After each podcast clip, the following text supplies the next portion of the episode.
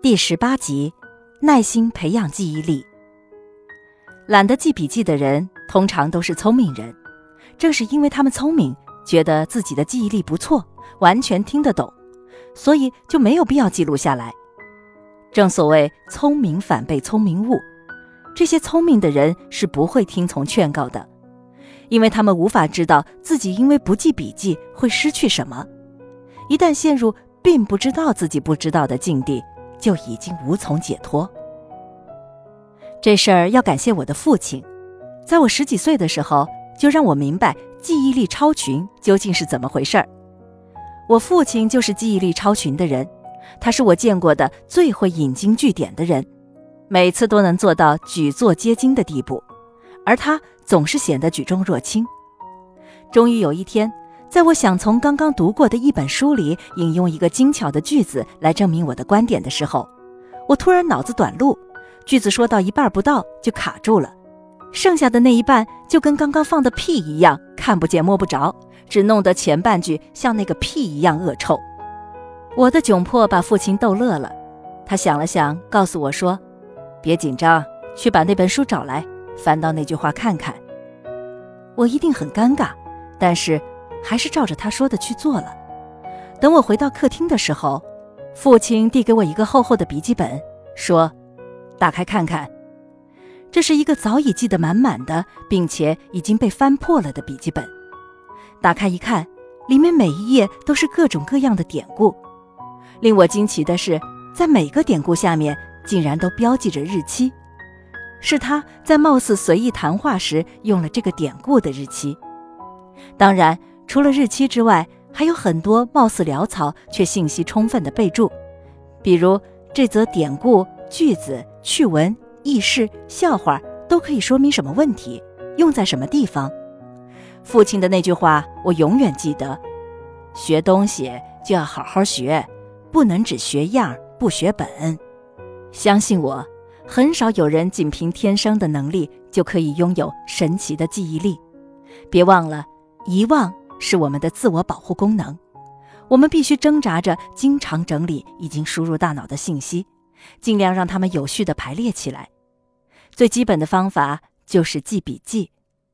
如果我们忘了去记笔记，那些信息最终会转存为无序的，难以直接调出的潜意识。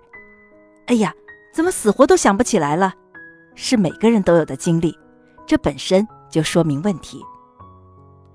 如果你真的见过那些记忆力超群的人，相信我，估计他们也一定用了某种属于他们自己的方法，浇筑了大量的耐心才可以做到。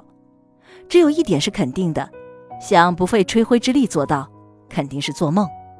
我倒也相信这世界一定有人天生就可以做到，只不过我不知道他是谁。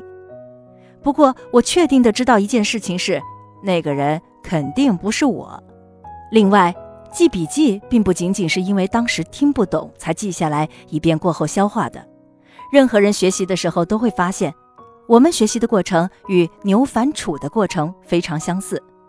很多的时候，我们根本做不到一下子理解一个知识点的方方面面，而是在一段时间过后才发现过去对它并不完全理解。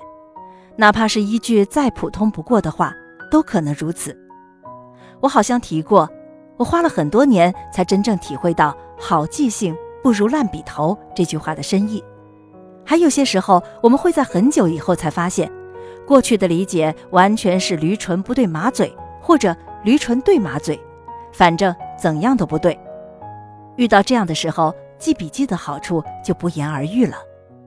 迈克尔·海特，托马斯·尼尔森出版社的 CEO，认为在任何情况下，无论是听课、参加会议。或者是进行研讨、记笔记，都起码有这样几个好处：一，可以使自己保持参与状态；二，提供一个完整的捕捉灵感、疑惑的机制；三，可以用来与其他参与者沟通、讨论正确的信息。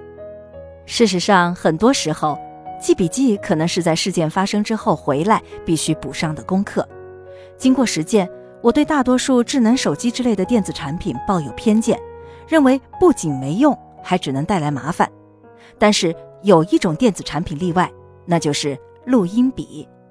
现在的录音笔已经到了相当精巧并且实用的地步，去参加会议或者聆听演讲的时候，录音笔确实是好东西，可以用来从容的整理清楚的笔记。听听劝吧，从今天开始养成随时记笔记的习惯吧。相信我，最朴素的纸和笔是最有效的工具。